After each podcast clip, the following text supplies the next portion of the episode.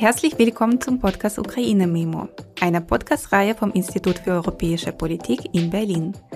Mein Name ist Ludmila Melnik. Ich arbeite als wissenschaftliche Mitarbeiterin am IEP und beschäftige mich mit der Ukraine.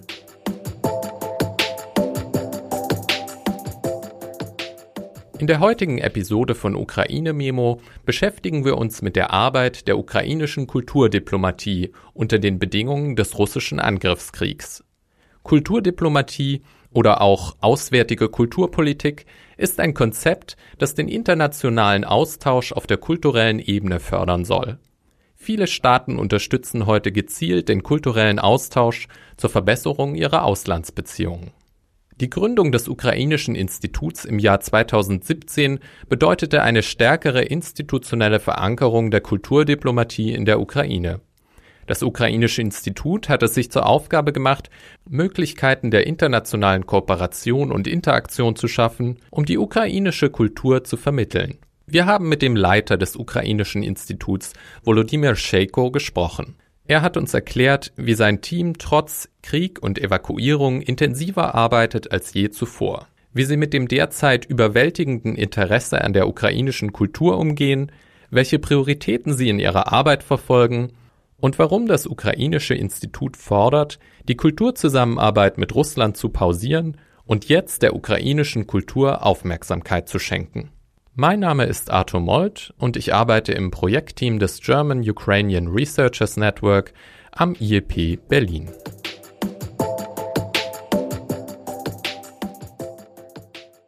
Herr Scheiko, vielen Dank, dass Sie sich für dieses Interview Zeit nehmen.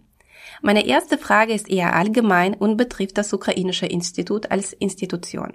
Ich lebe seit mehr als zehn Jahren in Deutschland und erinnere mich daran, wie die ukrainische Diaspora 2014 große Hoffnungen hatte, dass endlich ein ukrainisches Institut entsteht.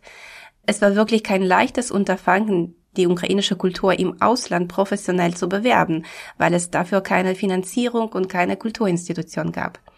Als dann 2017 das Institut gegründet wurde, da war in der ukrainischen Diaspora eine Euphorie zu spüren. Und man wollte natürlich sofort, dass hier in Deutschland eine Zweigstelle eröffnet wird, was dann letztendlich an der Finanzierung gescheitert ist. Dennoch haben sie in den letzten dreieinhalb Jahren kolossale Arbeit geleistet und in diesem Zusammenhang war es sehr bedeutsam, dass das Ukrainische Institut einer deutschen Übersetzerin aus dem Ukrainischen, Claudia Date, den Drahoman-Preis verliehen hat. Das war das erste Mal, dass von offizieller Seite in der Ukraine anerkannt wurde, was von einzelnen Personen zur Förderung der ukrainischen Kultur im Ausland getan wird. Am 24. Februar hat Russland den groß angelegten Angriff gegen die Ukraine gestartet. Und wir stehen jetzt vor dem Dilemma, dass wir wieder nicht einfach arbeiten und in Ihrem Fall eine noch junge Institution aufbauen können. Daher meine Frage an Sie. Wie arbeitet Ihr Team in Kriegszeiten? Vor welchen Herausforderungen stehen Sie und was sind Ihre Ziele?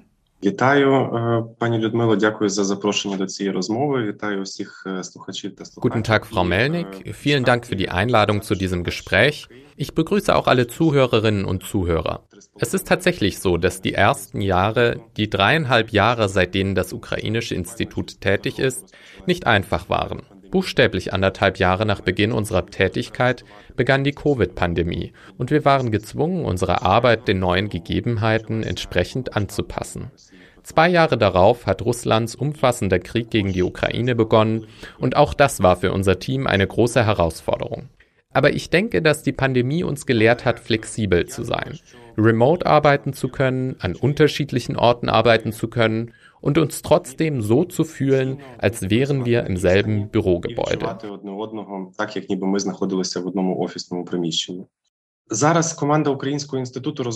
Derzeit ist das Team des Ukrainischen Instituts in wahrscheinlich zwei Dutzend ukrainischen Städten verstreut und in Nachbarländern, darunter auch Deutschland. Aber wir arbeiten vermutlich doppelt so viel wie vor der Invasion Russlands. Wir haben natürlich mehr Arbeit und ich bin meinem Team sehr dankbar, dass sie dabei sind. Ich bin dankbar dafür, dass sie trotz persönlicher Belastungen, trotz aller Herausforderungen, die mit dem Einrichten an einem neuen Ort verbunden sind, beispielsweise mit dem Unterbringen von Kindern in Kindergärten oder dem Organisieren des Alltags, dass sie trotzdem ihre Arbeit nicht zurückstellen. sondern im Gegenteil so weit wie möglich eingebunden sein wollen. Denn so ist die ukrainische Gesellschaft heute. Jeder trägt in seiner Rolle, sei es eine kleine oder große, dazu bei, unserem Sieg näher zu kommen. Was sind momentan die Prioritäten Ihrer Arbeit? Haben sie sich verändert angesichts der Herausforderungen, vor denen die Ukraine steht? Unsere strategischen Prioritäten haben sich nicht verändert. Wir haben und werden dafür arbeiten, dass die Welt die Ukraine besser kennt. So kann man unsere Strategie vereinfacht zusammenfassen. Das heißt, mit Kultur, mit Bildung, mit dem Potenzial der Menschen in der Ukraine wollen wir gegen Stereotype und Vorurteile vorgehen, beziehungsweise die falsche Wahrnehmung der Ukraine, die es in dem einen oder anderen Land noch gibt, zurechtrücken. Und wir finden, dass in der modernen ukrainischen Kultur und natürlich im ukrainischen Kulturerbe das Potenzial liegt, diesen interkulturellen Dialog anzuregen. Denn Nachrichten sind gut, politische Erklärungen sind auch gut, aber wirklich kennenlernen kann man ein anderes Land, eine andere Gesellschaft nur durch die Kultur. Das trifft nicht nur auf die Ukraine zu, sondern auch auf Deutschland und andere Länder. In einem anderen Interview haben Sie gesagt, dass Sie im letzten Monat außerordentlich viele Kooperationsanfragen aus dem Ausland erhalten haben und dass das Interesse an der Ukraine beispiellos ist. Ich kann mir vorstellen, dass diese Ressourcen vielleicht nicht ausreichen, um all diese Kooperationsanfragen überhaupt zu nutzen. Zu welchen kreativen Lösungen greifen Sie? Zuallererst, wir sind nicht allein. Es stimmt, jeden Tag werden Dutzende Anfragen aus verschiedenen Regionen der Welt an das ukrainische Institut gerichtet. Wir werden um Tipps gebeten, welche Kultur der Ukraine man im Ausland zeigen solle, um der dortigen Gesellschaft ein besseres Verständnis dafür zu vermitteln, warum dieser Krieg begonnen hat, wer diese Ukrainer sind, die die Herzen der Menschen auf der ganzen Welt erobert haben und Mut, Tapferkeit und Einfallsreichtum in diesem Krieg beweisen. Woher nehmt ihr das alles? Was passiert jetzt bei euch auf gesellschaftlicher Ebene?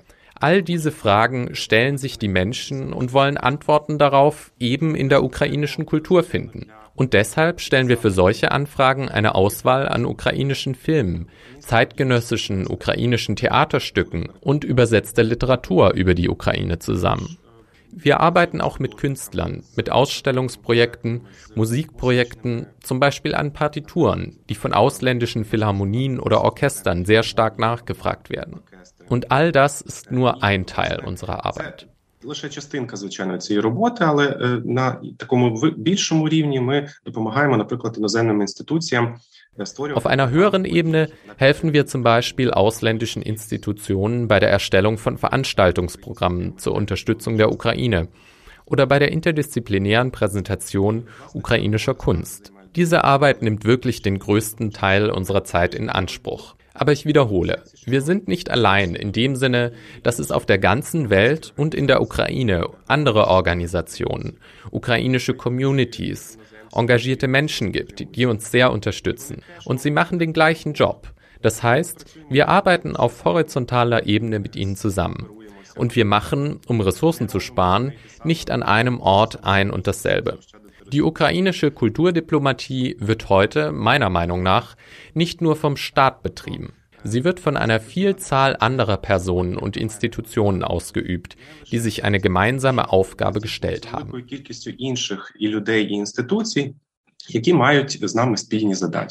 Wir arbeiten mehr mit Thinktanks und NGOs zusammen und ich kann aus eigener Erfahrung sagen, dass das größte Problem die fehlende Finanzierung ist. Ohne dauerhafte Finanzierung ist es schwierig, die Zusammenarbeit auf lange Sicht aufrechtzuerhalten. 2014 wurde beispielsweise das Programm des Auswärtigen Amtes mit dem langen Titel Ausbau der Zusammenarbeit mit der zivilen Gesellschaft in den Ländern der östlichen Partnerschaft und Russland ins Leben gerufen. Dank dieses Programms konnten viele Projekte mit der Ukraine implementiert werden. In der Ukraine mangelt es an solchen Programmen. Und ich fürchte irgendwie, dass die Ukraine jetzt im Krieg noch mehr an der Kultur sparen wird, als sie es schon davor getan hat. Teilen Sie meine Sicht? Sehen Sie dieses Problem auch? Знаєте, ви праві, що, що культура в Україні, культурна дипломатія Sie haben recht. Die Kultur in der Ukraine und die Kulturdiplomatie sind trotz deutlich größerer Aufmerksamkeit seitens des Staates in den letzten fünf bis sechs Jahren meiner Meinung nach immer noch unterfinanziert. Für viele ist Kultur immer noch etwas Zweitrangiges. Etwas, das gefördert und finanziert werden soll, nachdem die sogenannten Grundbedürfnisse der Menschen abgedeckt wurden. Ich halte Kultur für ein menschliches Grundbedürfnis. Und sie sollte auch als solches finanziert werden. In Kriegszeiten gehen wieder alle Ausgaben, alle Aufmerksamkeit in die Verteidigung und in die Abdeckung der humanitären Bedürfnisse jener Menschen, die in Notlagen geraten sind. Wir verstehen das. Es bringt auch nichts, auf eine rasche Erholung der ukrainischen Wirtschaft zu zählen. Ich denke, die Wirtschaft wird noch längere Zeit in kritischem Zustand sein. важкому стані ще я думаю тривалий час. Але що тішить мене, що солідарність світу з Україною вона Was mich beruhigt, ist die Solidarität der Welt mit der Ukraine. Sie zeigt sich auch in der Bereitschaft, die ukrainische Kultur und die Kulturdiplomatie zu unterstützen. Jetzt, da wir praktisch ohne Projektgelder dastehen, zählen wir sehr auf diese Unterstützung. Und wir erhalten diese auch schon von ausländischen Institutionen, die unsere Projekte finanzieren, kofinanzieren oder vieles pro bono machen. Wenn ich mit Partnern spreche, rufe ich sie immer dazu auf, in ihrer Planung für die kommenden Jahre die Ukraine und die Solidarität mit der Ukraine zu berücksichtigen. Was ich damit meine, ist, dass Filmfonds, Kinos, Philharmonien, Orchester oder Verlags- und Literaturmessen bei der Planung ihrer Arbeit ein gewisses Maß an Aufmerksamkeit, Ressourcen und Finanzierung für Projekte mit Ukraine-Bezug einplanen sollten. So helfen diese Institutionen ukrainischen Kultureinrichtungen, die sich jetzt in einer sehr schwierigen Situation befinden. Und sie helfen auch der ukrainischen Kulturdiplomatie, weil die Stimme der Ukraine dank dieser Initiativen in der Welt laufend zu hören sein wird und nicht verstummen wird, trotz fehlender Finanzierung im Land selbst. Wenn wir jetzt nach Deutschland schauen, gibt es Kooperationsanfragen aus Deutschland? Wie sehen Sie das in Bezug auf die Kultur und auf Projekte? Ні, цей інтерес безумовно є. До мене персонально зверталося багато журналістів. Das Interesse ist zweifellos da. Ich wurde persönlich von vielen Journalistinnen und Journalisten um Kommentare gebeten und um Meinungen zum Krieg Russlands gegen die Ukraine und zur Situation im Kulturbereich. Auch das Interesse von deutschen Theatern ist groß. Vor dem Krieg haben wir eine Zusammenarbeit mit den Münchner Kammerspielen geplant. Es sollte ein großes deutsch-ukrainisches Theaterprojekt entstehen. Diese Pläne wurden nun logischerweise auf Eis gelegt, aber nicht abgesagt. Außerdem arbeiten wir daran, im Mai in Berlin die Performance Crimea 5 AM zu zeigen. Das Projekt ist den Aktivisten und Krim-Tataren gewidmet, die von den Besatzungsbehörden des Kremls auf der Krim illegal inhaftiert wurden. Ihre Geschichten wurden in die Sprache des Dokumentartheaters übertragen. Wir haben diese Veranstaltung schon vor dem Angriffskrieg geplant und wollen sie immer noch durchführen jetzt in Zusammenarbeit mit dem Deutschen Theater und der Böll Stiftung. Wir haben auch Kooperationen mit anderen Theaterfestivals in mehreren deutschen Städten geplant. Wir starten derzeit neue Projekte, in denen es beispielsweise um das im Krieg zerstörte Kulturerbe und Architekturschätze in der Ukraine geht. Und natürlich haben wir bei solchen Arbeiten auch Deutschland im Blick культурної і архітектурної спадщини в Україні за результатами війни. І безумовно Німеччина також буде цільовою країною для, для такої для такої роботи. Ich habe in meiner Arbeit eher mit politischer Kommunikation zu tun und merke, dass es da manchmal einen Clash der Kulturen gibt. Es fühlt sich für mich so an, als würden Ukrainerinnen und Ukrainer auf eine andere Weise kommunizieren. Das betrifft auch die politische Kommunikation. In Deutschland überwiegt hier eine formellere Form der Kommunikation, bei der man im Namen von Institutionen spricht. In der Ukraine ist die Kommunikation eher informell, stärker auf der Ebene von Persönlichkeiten. Meiner Meinung nach wird in der Ukraine die Entwicklung interkultureller Kommunikationsfähigkeiten zu wenig beachtet. Gleichzeitig merke ich, dass Ukrainerinnen und Ukrainer jetzt mehr mit anderen Kulturen interagieren. Und in dieser Interaktion beginnen sie zuerst sich selbst besser zu verstehen und dann auch die anderen. Sie beginnen kleine Brücken zwischen den Kulturen zu bauen. Sehen Sie das auch so, dass der interkulturellen Kommunikation zu wenig Beachtung geschenkt wird? Und meine zweite Frage über die ukrainische Kultur, müssen wir sie an den jeweiligen kulturellen Kontext anpassen, wenn wir sie nach außen hin kommunizieren? Справді ви праві в тому, що комунікація це, це не лише те, що ти хочеш сказати, це комунікація. Ja, Sie haben recht damit, dass Kommunikation nicht nur das ist, was man sagen will, sondern auch das, was die Leute bereit sind zu hören. Und ich bin unter anderem auch Kommunikationsmanager. Im Team achten wir sehr stark auf interkulturelle Kommunikation und arbeiten daran, die kulturellen, mentalen und anderen Besonderheiten verschiedener Länder oder sogar Regionen innerhalb einzelner Länder zu verstehen. Und wir bemühen uns immer, dementsprechend dann die geschäftliche und die persönliche Kommunikation aufzubauen, weil gemeinsame Projekte sehr unterschiedlich funktionieren. Die Geschäftskorrespondenz gestaltet sich sehr unterschiedlich. Und sicherlich kann man die ukrainische Kultur in Deutschland, in Kanada, in Japan oder in der Türkei teilweise unterschiedlich zeigen. Natürlich muss man das anpassen. Natürlich muss man die passende Sprache wählen, in der man darüber spricht. Sie haben hier das Thema eines ukrainischen Kommunikationsstils in Deutschland oder sonst irgendwo angesprochen. Und wissen Sie, ich vermeide den nicht. Mir erscheint es so, dass wir in außerordentlichen Umständen auch asymmetrisch handeln und keine Angst davor haben sollten, unbequem zu sein. Wir sollten keine Angst davor haben, diejenigen zu sein, die aus dem gewohnten konventionellen Rahmen fallen. Україна зараз не повинна бути зручною. Україна не повинна бути стовідсотково зрозумілою. Україна повинна своєю Die Ukraine braucht jetzt nicht bequem zu sein. Die Ukraine braucht nicht zu 100 verständlich zu sein. Die Ukraine muss mit ihrer Stimme, ihrer Existenz, ihrem Verhalten, ihren Taten provozieren, im positiven Sinne des Wortes. Provozieren, um Aufmerksamkeit, Reaktion, Empathie, Zusammenarbeit zu erlangen. Denn wir leben nicht in friedlichen Zeiten.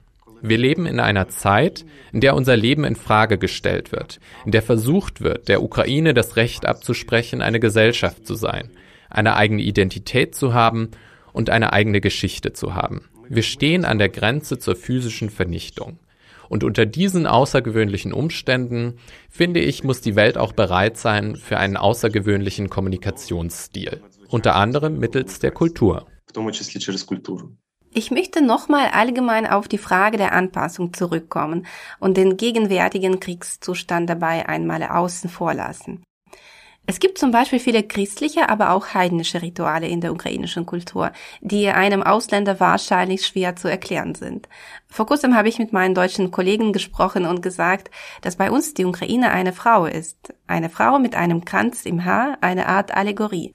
Ich habe meine Kollegen gefragt, wie sie sich Deutschland vorstellen und sie sagten, sowas gäbe es bei ihnen nicht. Sie hätten da kein bestimmtes Bild vor Augen. Und bei uns wird dieses Bild in vielen Liedern nachgezeichnet, allgemein in der Kultur. Verfolgen Sie auch das Ziel zu vermitteln, aus welchen Komponenten sich die Kultur zusammensetzt? Auf welche Herausforderungen stoßen Sie bei der Vermittlung der ukrainischen Kultur? Mir scheint das eine riesige Herausforderung zu sein. Es ist eine riesige Herausforderung und eine sehr interessante Aufgabe. Sie sprechen vom Bild der Ukraine. Ein so romantisiertes Bild der Ukraine kann bei uns Ukrainern selbst aufgrund der Folklore, der Volkslieder oder alter religiöser und alltäglicher Traditionen entstehen. Um ehrlich zu sein, mich beeindruckt eher das unbekannte Bild der modernen Ukraine. Und das ist viel reicher, viel tiefgehender als dieses Bild der romantisierten Frau oder des Mädchens.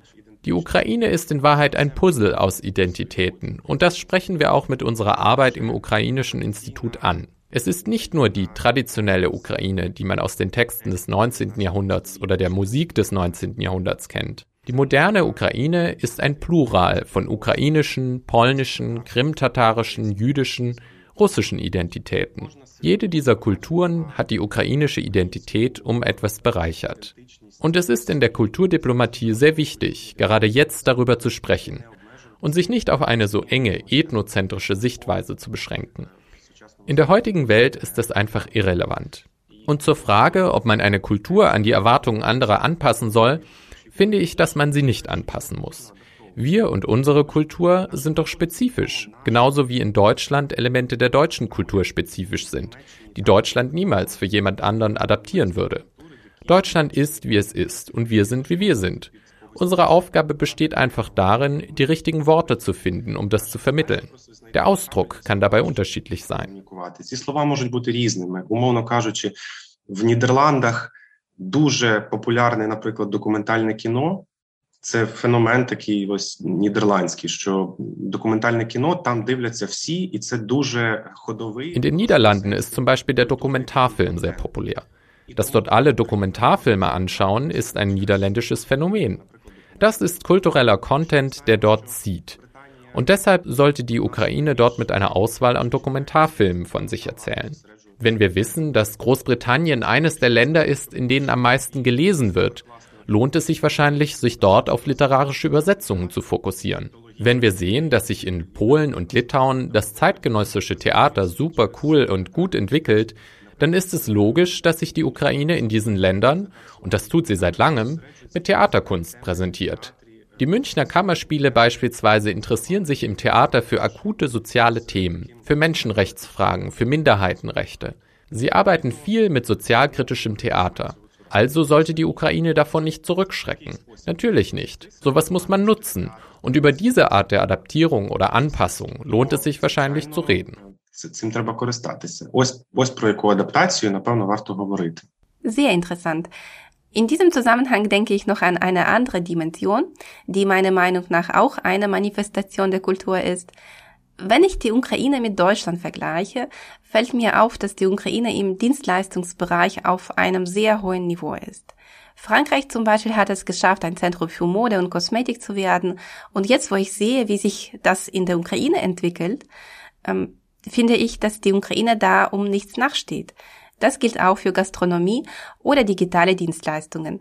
Vielleicht würde es sich lohnen, auch diesen Teil der Kultur nach außen hin zu kommunizieren. Als ukrainisches Institut arbeiten wir mit der künstlerischen Seite der Kultur. Solche Alleinstellungsmerkmale der Ukraine sind eher eine Aufgabe der Markenbildung, die ein viel breiteres Aufgabenfeld darstellt. Ich habe den Eindruck, dass sich die Marke Ukraine, die in den letzten paar Jahren geformt wurde, im Ausland durchgesetzt hat. Vieles zielt auf den Erfindergeist, auf Kreativität und Unternehmertum ab, sowohl im Dienstleistungssektor als auch im IT-Bereich und beim Programmieren. Also auf den Export jener Dienstleistungen, mit denen sich die Ukraine aktuell gut im Ausland positionieren kann.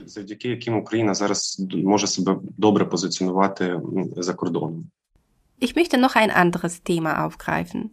Sie waren einer derjenigen, die den Boykott der russischen Kultur initiiert haben. Ich bin tatsächlich für einen Boykott der russischen Kultur, weil es sehr schwierig ist, die Kultur vom Staat zu trennen. Besonders im Fall von Russland, wo die Kultur zu einem Instrument geworden ist, um politische Ziele zu erreichen. Gleichzeitig ist sich die Ukraine noch nicht vollständig im Klaren darüber, wie sie damit umgehen soll. Denn wenn es beispielsweise um Menschenrechte geht, ist es dank russischer Menschenrechtsorganisationen möglich, Informationen darüber zu erhalten, wo sich Ukrainer in Russland derzeit befinden und wie die Situation der Menschen ist, die nach Russland deportiert wurden. Dank dieser russischen Organisation kommt man überhaupt an die Informationen ran.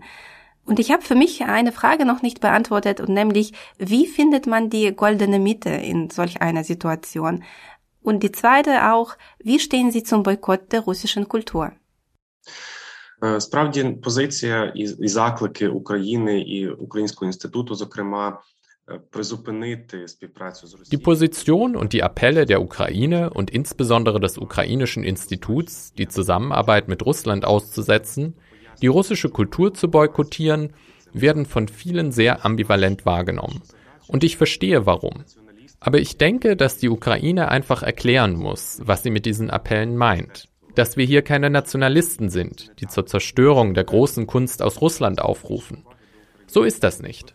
Wir fordern dazu auf, der Ukraine jetzt mehr Aufmerksamkeit zu schenken. Sie haben zu Recht gesagt, dass die russische Kultur nicht von der Politik getrennt werden kann. Sie war schon immer politisch. Grundsätzlich ist jede Kultur immer politisch. Auch eine, die demonstrativ apolitisch ist weil das auch eine politische Position ist. Die russische Kultur war immer mit dem russischen Staat verflochten. Und der russische Staat war im Laufe der letzten Jahrhunderte imperial, totalitär und autoritär. Unter diesen Bedingungen kann man unmöglich von einer separaten, ideologiefreien Kultur sprechen, die vom Staat, von der staatlichen Politik getrennt ist, jener aggressiven und verbrecherischen Politik, die Russland immer verfolgt hat. Was wir nun sagen, ist, dass man den Krieg Russlands gegen die Ukraine stärkt und normalisiert, wenn man der russischen Kultur im Ausland jetzt Gehör schenkt. Und zweitens, wenn ihr das Mikro und das Wort den Russen gebt, der russischen Musik, dem russischen Film und den russischen Intellektuellen, dann nehmt ihr dieses Recht den ukrainischen Künstlern, Intellektuellen, Schauspielern und Persönlichkeiten der Zivilgesellschaft.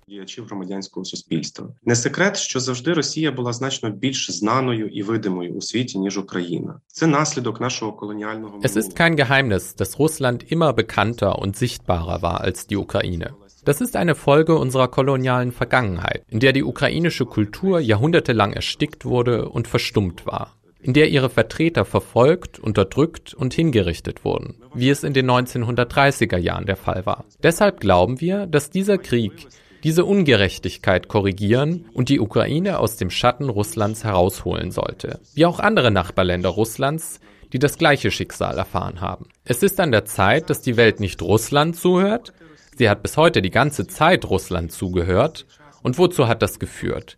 Wie wir sehen, hat es zu nichts geführt. Der Dialog mit Russland hat die Welt nicht vor dem größten Krieg in Europa seit dem Zweiten Weltkrieg bewahrt und wird sie auch nicht bewahren. Deshalb bitten wir, jetzt den Ukrainern zuzuhören. Ukrainern eine Bühne zu geben für Statements, für ihre Meinung, für ihre Kunst und ihre Kultur. Mich verwundert es ehrlich gesagt am meisten, wenn Gegner des Boykotts der russischen Kultur, mit denen wir uns viel unterhalten, sagen, wir sind dagegen. Das ist doch eine so große Kultur. Wir können sie nicht einfach canceln. Sie hat ein Recht darauf zu bestehen. Darauf habe ich nur eine Antwort. Nennen Sie mir bitte wenigstens einen Namen eines ukrainischen Regisseurs, eines zeitgenössischen Künstlers, eines Literaten, Dramatikers. Nennen Sie einen einzigen. Wenn Sie sich solche Sorgen um die russische Kultur machen, schauen wir uns doch an, was Sie über die Ukraine wissen. Diese Frage kann niemand beantworten. Also diejenigen, die gegen den Boykott auftreten, wissen in Wahrheit nichts über die Ukraine. Und das ist ein sehr aussagekräftiger Beweis dafür, wie weit wir noch von einer Gleichberechtigung in den Kulturbeziehungen entfernt sind. Такий свідчення того, наскільки ми ще далекі, мені здається, всі від рівності в культурних відносинах. Und man sieht daran auch, dass man eine Kultur unmöglich nur frontal kommunizieren kann. Man muss immer Menschen einbeziehen, die wahrscheinlich durch Co-Creation die Kultur dann besser verstehen und sie vermitteln können. Wir kommen aber langsam zum Ende unseres Interviews. In der Ukraine hört man jetzt sehr oft den Satz, nach unserem Sieg werden wir alles wieder aufbauen. Und in dem Zusammenhang wollte ich Sie fragen, was wird das ukrainische Institut nach dem Sieg der Ukraine tun? Напевно, піде в заслужену відпустку на деякий час. Wahrscheinlich gehen wir für eine Weile in den wohlverdienten Urlaub. Aber den Kollegen und mir ist klar, dass das eher nicht passieren wird. Nach dem Sieg steht uns möglicherweise eine noch schwierigere Zeit der Erneuerung bevor. Erneuerung und Wiederaufbau. Früher oder später wird die Welt von der Ukraine, von diesem Krieg genug haben, weil es unmöglich ist, über Jahre oder Monate gleich stark mitzufühlen. Es ist nicht möglich, die Aufmerksamkeit gegenüber dem, was in der Ukraine passiert, in gleichem Ausmaß beizubehalten. Daher denke ich, dass wir vor der großen Aufgabe stehen werden, das Interesse der Welt an der Ukraine nicht zu verlieren. In jeder Minute unserer Arbeit ist mir und den Kollegen bewusst, dass diese Minute ein Fenster der Möglichkeit ist. Je mehr wir jetzt in dieser Sekunde, an diesem Tag, in diesem Moment tun, desto weiter wird der Effekt in die Zukunft reichen. Wenn der Krieg vorbei ist, wenn wir gewonnen haben, werden wir nicht einmal Zeit haben, kurz abzuschalten. Wir müssen diesen Moment aufgreifen und ihn weitertragen, weil es danach nicht einfach sein wird. Es wird danach nicht einfach sein. Aber mein Eindruck ist, dass das Fundament, die große Solidarität der Welt mit der Ukraine, für die wir wirklich jedem Menschen dankbar sind, nicht verschwinden wird. Auf diesem Fundament werden wir etwas Neues aufbauen können. Herr Scheiko, ich danke Ihnen ganz herzlich für das Gespräch. Vielen Dank, Frau Melnik.